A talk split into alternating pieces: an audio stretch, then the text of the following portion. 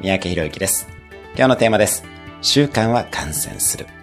あなたは他人の習慣がいつの間にか自分に移ってしまったことはないでしょうか習慣は風邪と一緒で感染します。だからあなたは良い習慣を持っている人と一緒にいた方がいいことになります。よって意識が高い人がいるコミュニティに入っていくと人生が好転しやすくなります。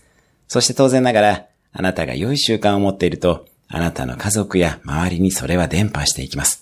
もちろん逆もしかりで悪い習慣も感染していきます。できる限り良い習慣を持つ人と一緒にいるようにし、良い感染をして、それを広げていきましょう。